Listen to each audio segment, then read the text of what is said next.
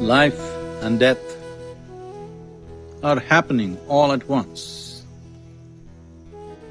They coexist inseparably in every breath.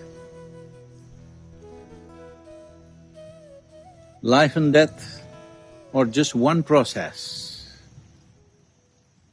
Unfortunately, modern societies are trying to look at life as they know it as the only possibility, death is something that you must always avoid.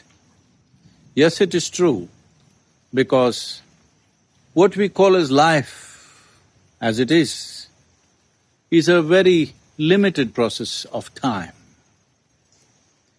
Because we are alive for a very small amount of time. but we are dead for a very long period of time.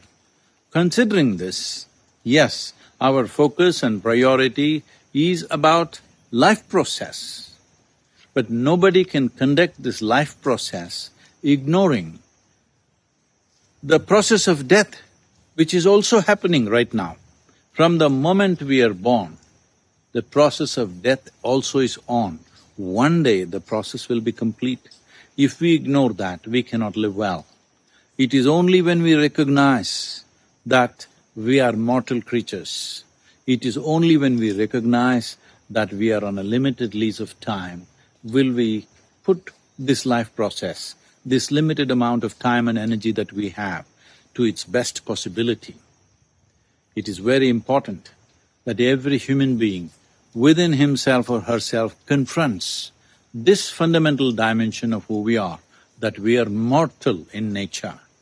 This is not something that you once in a way remember and be paranoid about.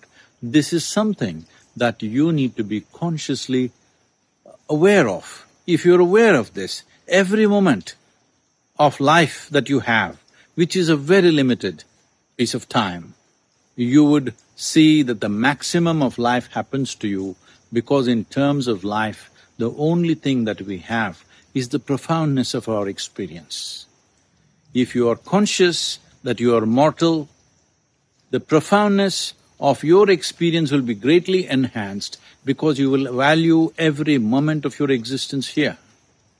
And this will also give you the ability, when it is time, to move out gracefully.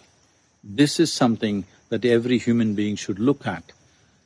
Accepting one dimension of life and trying to reject the other will create a very lopsided, skewed life process. It is time we look at both as one and see how one complements the other.